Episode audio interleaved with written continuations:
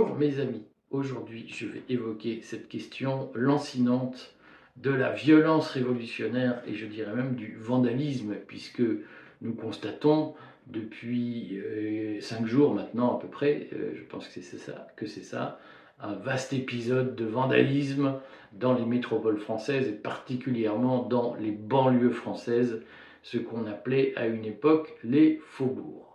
Et plein de gens se disent mais je veux combattre Macron mais je n'ai pas envie d'être avec ses racailles. Je vais essayer de reposer cette question dans une dimension historique. Alors je vous annonce tout de suite que cet été euh, j'avais prévu de faire avec Édouard Husson une longue série sur, enfin une longue série, des épisodes, des épisodes euh, doctoraux en quelque sorte, hein, d'explications historiques sur le mode opératoire des révolutions et sur la façon dont les révolutions se nouent dans l'histoire. Mais comme les événements nous l'imposent, je vais accélérer un peu, je vais donner un premier aperçu euh, de, de, ce sujet parce que pas mal de gens se disent mais est-ce qu'on est obligé de passer par du vandalisme pour euh, combattre Macron? Qui est une vraie question. Je ferai demain une vidéo sur l'ancien régime, euh, puisque c'est quelque chose, je, vois beaucoup de commentaires de gens qui disent Ah, la royauté, c'était bien, c'était la démocratie, alors que la République, c'est la dictature, c'était le respect de l'homme, alors que la République, c'est la tyrannie. Euh, je, vois beaucoup de commentaires de ce genre, donc je ferai demain, j'essaierai de faire un rapide parallèle entre la situation révolutionnaire et l'ancien régime en 1789 et la situation actuelle, puisque ma position est de dire que euh, Macron est une résurgence de l'ancien régime dans ce qu'il avait de, plus de, pire, c'est-à-dire euh, Louis XVI. Belle provocation. Et j'annonce par avance que donc je, fais cette provocation pour dire par avance que je bannis les commentaires euh, des fanatiques. Hein. Et donc tous ceux qui viennent expliquer que de toute façon ils ont raison, que de toute façon nous sommes des cons et que la monarchie c'était génial, la monarchie de droit divin c'était génial et démocratique et que tout ce que nous vivons depuis c'est du délire euh, franc-maçon, socialiste, etc. Je, respecte vos opinions, mais je, vous bannis du, des commentaires si vous arrivez avec cet esprit euh, de troller pour imposer de, une, théorie euh, qui vous engage vous, mais qui n'est en rien un débat démocratique. Alors je vais quand même essayer aujourd'hui de, de, dire euh, pourquoi une révolution a régulièrement besoin de vandalisme pour avancer. et je, vais en tout cas essayer de faire une comparaison avec ce qui s'est passé en 1789 euh, pour montrer que d'une certaine façon, le vandalisme est une étape révolutionnaire qui euh, fait partie d'histoire et devient ultérieurement un, point d'ancrage des doctrines politiques et des, régimes qui se réclament de ces révolutions. Alors, je, commence par dire quelques mots de, la révolution de 1789 sur la Révolution de 1789, il y a, comme sur tous les événements, historiques, deux visions des choses. Hein. Il y a ceux qui partent du principe que le hasard n'existe pas dans l'histoire et qu'il y avait un complot de gens qui tiraient les ficelles. Et en l'espèce, c'était les francs-maçons, probablement avec les juifs, qui euh, ont tout orchestré de A à Z. Hein.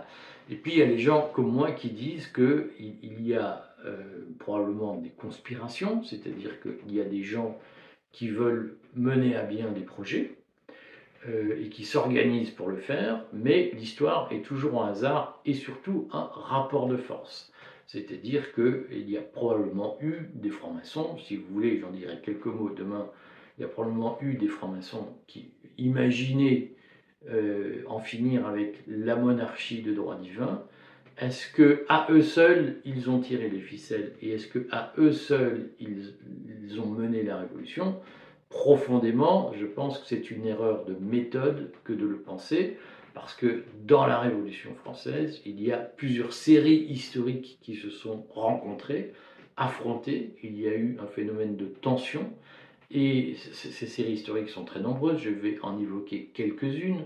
Et donc réduire un phénomène historique à la préméditation d'un seul groupe très limité d'individus euh, me paraît euh, d'une pauvreté intellectuelle, je le dis comme je le pense, totalement euh, effrayante et angoissante.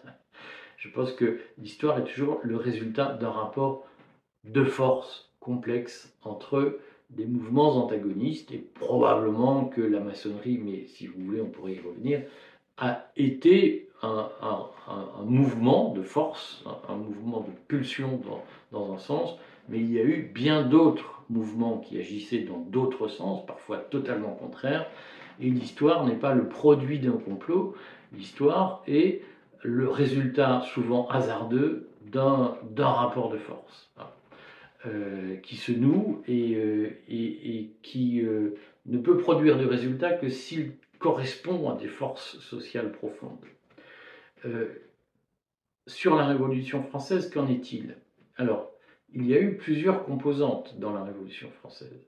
Il y a d'abord une composante économique que, beaucoup ont expliqué, je partage cette théorie, par l'excès de réglementation euh, et l'omniprésence de l'État. Dans la pratique, il y a ce qu'on appelle une crise frumentaire qui affame le peuple, c'est-à-dire qu'il y a de mauvaises récoltes euh, qui, qui explique le climat révolutionnaire qui va éclater en 1789.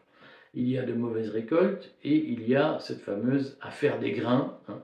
euh, la, réglementation par corporation de l'époque euh, fait que là où le grain est disponible, on ne peut pas l'amener sur les marchés qui manquent de grains. Donc globalement, la France aurait été capable en 1789 de se nourrir correctement. Simplement, la réglementation protectionniste intérieure empêche le grain disponible dans les régions euh, vivaces d'arriver sur les marchés appauvris hein, ou les marchés en pénurie le protectionnisme, il faut l'avoir en tête, c'est pas seulement entre les États. Il y avait sous la Révolution un protectionnisme intérieur avec une réglementation sur la circulation des grains destinée à protéger les producteurs locaux. Nous ne sommes pas très loin d'aujourd'hui.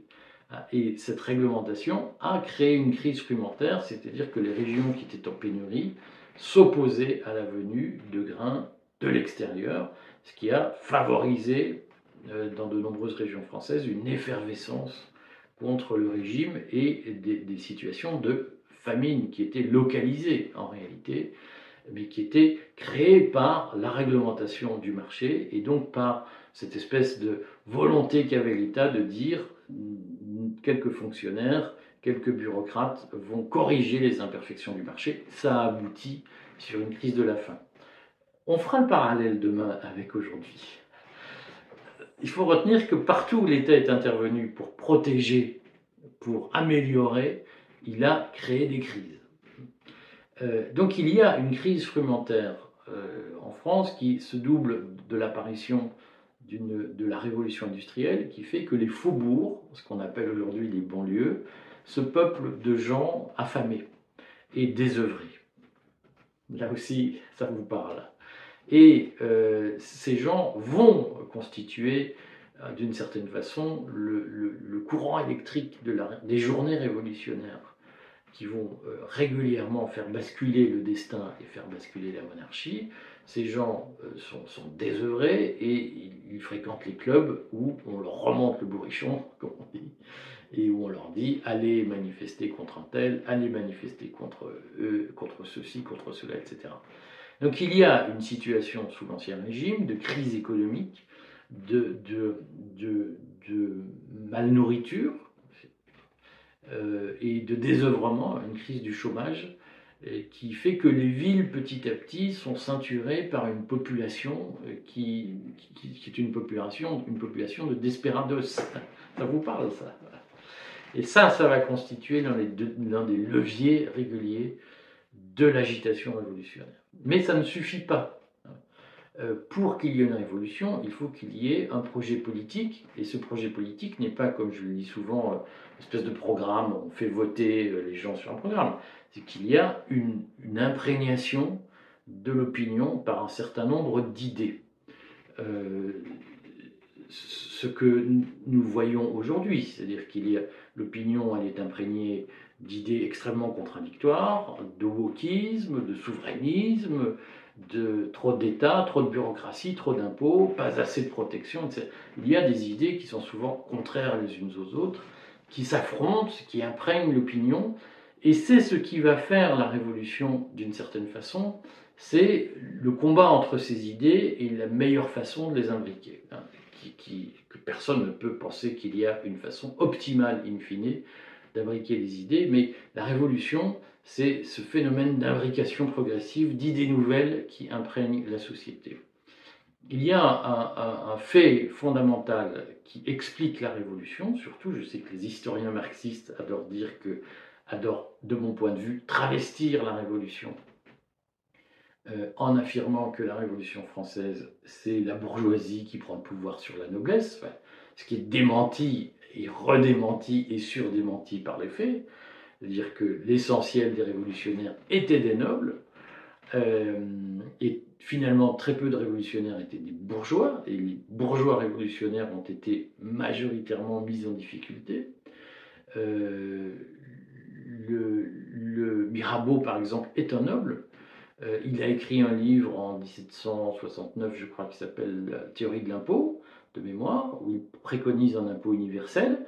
Et un Mirabeau incarne bien cette troisième donnée de la Révolution qui, moi, me paraît essentielle, c'est la présence d'une élite qui a un projet.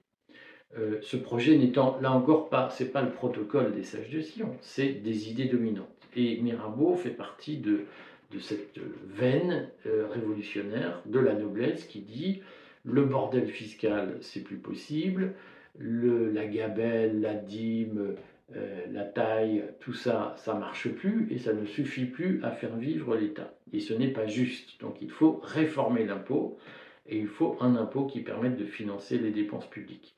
Cette idée-là est à la base de la Révolution française la Révolution française ne s'explique pas autrement, de mon point de vue, euh, que par l'expansion d'une idée parmi la noblesse française, qui est que euh, les structures d'Ancien Régime ne permettent plus de faire fonctionner euh, une société moderne ou modernisée, et que donc il faut inventer des choses nouvelles, l'impôt universel et le vote démocratique, le suffrage universel. D'une certaine façon, dans la noblesse française, il y a un clan anglophile qui est favorable à une monarchie constitutionnelle et qui considère que la monarchie de droit divin ne peut plus fonctionner telle qu'elle et qu'elle doit être réformée. Ce qui expliquera lorsque euh, les États généraux vont se réunir en mai 1789 euh, la, querelle du vote, hein, puisque euh, la noblesse au pouvoir, la caste à l'époque, dit nous voulons voter par caste, une voix pour la noblesse, une voix pour le clergé, une voix pour le tiers-état. Et Mirabeau prend la tête avec Bailly du mouvement qui dit il faut un vote par tête, c'est-à-dire que si nous sommes 1000 députés, on compte les députés quel que soit l'ordre auquel ils appartiennent. ce principe simple qui, qui Louis, Louis XVI va peiner à, le mettre en place. Louis XVI va lutter contre la constitutionnalisation du régime. Et c'est in fine cette lutte d'arrière-garde qui va nourrir les alliances contre lui. Donc trois phénomènes déjà, une crise économique profonde, euh, deuxième phénomène, une situation démographique avec des pauvres, la constitution de prolétariat qui tourne autour des villes, Troisième phénomène, une élite qui veut adapter le fonctionnement de l'État à la société moderne. Et quatrièmement, des circonstances. La circonstance majeure qui va aussi vous parler, c'est la crise profonde des finances publiques, notamment du fait du financement de la guerre en Amérique contre l'Angleterre. Euh, le royaume s'appauvrit, le royaume s'endette, le royaume se ruine et Louis XVI est incapable d'avoir une politique de finances publiques intelligente, exactement comme aujourd'hui. J'en parlerai demain, je ferai une vidéo demain sur le sujet. Ce qu'il faut retenir, c'est que euh, ce qui va créer la Révolution française, à la base, c'est euh, l'incapacité du régime à faire face à ces échéances, et donc la nécessité de faire une grande réforme fiscale pour euh, sauver l'État de la faillite. Ça, ça s'appelle les États généraux, la convocation des États généraux, et c'est la convocation des États généraux qui va cristalliser en quelque sorte les différentes séries historiques qui vont se rencontrer dans la fabrique de la Révolution française. Et on ajoute là-dessus l'incapacité de la noblesse au pouvoir, de la caste, à euh, prendre la mesure des choses. C'est-à-dire que comme aujourd'hui, la caste de l'époque, la noblesse d'Ancien Régime, est incapable de comprendre que son moment est fini et qu'il faut accepter non pas des réformettes, mais des électrochocs. Et c'est le refus d'accepter des électrochocs qui va obliger, à un moment donné, à, euh, intensifier le rapport de force. C'est comme ça que ça s'est passé globalement. Alors, comment ça s'appelle l'intensification du rapport de force? Vous voyez bien qu'il y a d'un côté une élite qui, euh, une élite nouvelle, des dissidents, des complotistes de l'époque, qui porte une vision euh, rénovée de euh, l'état du gouvernement. et, ces gens-là ne présentent pas un programme cohérent. Hein. J'insiste, ce n'est pas le congrès du Parti socialiste avec des motions. C'est des idées qui se diffusent avec des gens influents qui, à un moment donné, se passent une alliance tactique pour faire évoluer le régime. Et c'est la résistance du régime qui va euh, petit à petit euh, se transformer en un rapport de force brutal. Et la première épreuve, c'est que face à tout ça tient de maladresse comme celle auquel nous assistons aujourd'hui. Hein, ça, n'est pas différent. Euh, d'un côté, donc cette élite veut changer, ce, ce nouveau courant veut changer l'État, l'État résiste, et euh, notamment Louis XVI face à, la résistance d'une partie de la noblesse au, fonctionnement des États généraux, au vote par ordre, euh, décide, par prudence, de regrouper des troupes autour de Paris. Et il envoie le signal qu'il va en découdre. Et donc, que font les gens? C'est à ce moment-là et c'est ça qu'il faut comprendre. C'est à ce moment-là qu'intervient le vandalisme et la racaille, si vous voulez. À ce moment-là, le lumpen prolétariat euh, va faire l'opération de la prise de la Bastille le 14 juillet. La prise de la Bastille le 14 juillet est une opération de vandalisme, hein, parce que je, vais enfoncer des portes ouvertes que beaucoup connaissent. La prison de la Bastille n'est pas une prison stratégique, c'est pas Fresnes. Euh, elle est faiblement équipée, mais justement, elle paraît une proie commode pour aller piller des armes. Et donc la foule décide de piller les armes de la Bastille pour pouvoir résister aux troupes que le roi a amassées autour de Paris. C'est euh, les mêmes phénomènes qu'aujourd'hui, quand les bandes de Marseille pillent un commissariat pour voler des armes. Nous sommes sur le même mécanisme que le 14 juillet. Euh, et in fine, le, 14 juillet va être important dans, l'histoire de la Révolution et dans l'histoire de la France qui suit, non pas parce que stratégiquement il s'agissait d'une prise majeure, le 14 juillet est important parce qu'il est une victoire symbolique du peuple sur l'ordre royal. Et c'est à partir de ce moment-là que la peur change de camp, d'une certaine façon. Euh, et toute l'histoire de la Révolution sera une histoire d'alternance entre les idées nouvelles sur la réforme de l'État, la réforme du régime, la résistance de, de, la vieille noblesse à ces idées nouvelles, et finalement l'utilisation du lumpen prolétariat dans des journées de fièvre révolutionnaire pour venir à bout de la résistance de la vieille noblesse. Ça veut dire quoi? Ça veut dire que dans cette histoire, la Révolution française a, fonctionné avec beaucoup de vandalisme, des destructions d'églises. tous ceux qui vont à, Cluny euh, savent, ont vu les, dégâts effrayants des racailles de l'époque qui détruisent les églises. Euh, et, et l'alliance des racailles, du lumpen prolétariat, avec la noblesse révolutionnaire va déboucher sur la, fabrication, l'invention d'un nouveau régime.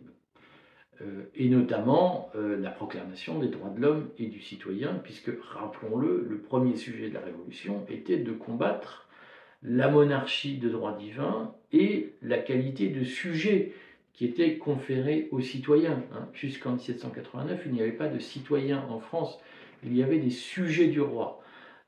Si Louis XVI avait accepté de transformer l'Ancien Régime l'ordre, la monarchie de droit divin, en une monarchie constitutionnelle à l'anglaise, s'il avait accepté de dire vous n'êtes plus mes sujets, vous êtes des citoyens, la révolution n'aurait pas eu lieu. Hein. À la base, c'est ça le fonctionnement. Et si elle a eu lieu, c'est parce qu'il y a eu à un moment donné une jonction entre des idées et euh, une résistance, euh, une, action populaire, une fièvre populaire qui était une fièvre de vandales. Hein de, racailles, qui en effet se livraient régulièrement au pillage, qui en effet se livraient régulièrement à des destructions d'œuvres d'art.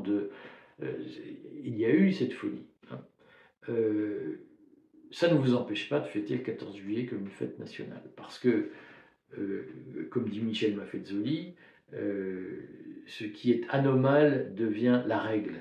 C'est-à-dire que ce qui était tenu sous l'Ancien Régime est devenu une règle dans le nouveau régime. Et ce qui a été un immense acte de vandalisme euh, très violent, meurtrier, euh, le 14 juillet à la Bastille, est devenu une pierre angulaire du nouveau système, c'est-à-dire que la République honore l'acte de violence qui lui a permis d'émerger. Euh, quelle conclusion on peut en tirer? On peut en tirer cette conclusion que ce ne sont jamais les élites qui servent de chair à canon pour faire une révolution. Quand il faut en découdre, les élites rentrent chez elles parce qu'elles détestent ça. Euh, et les, élites de 1789 ont eu l'intelligence de comprendre que euh, pour faire le sale boulot, il fallait des gens qui avaient envie de le faire. Ça suppose évidemment qu'on accepte le fait de changer de régime, et ça suppose bien évidemment qu'on accepte de casser des œufs pour faire une omelette. Euh, petite question, puisque je la lis souvent, les gens me disent Oui, mais alors comment ça se passe après? Eh bien, en réalité, ce qu'il faut comprendre, c'est que les racailles qui font du vandalisme ne font pas la révolution.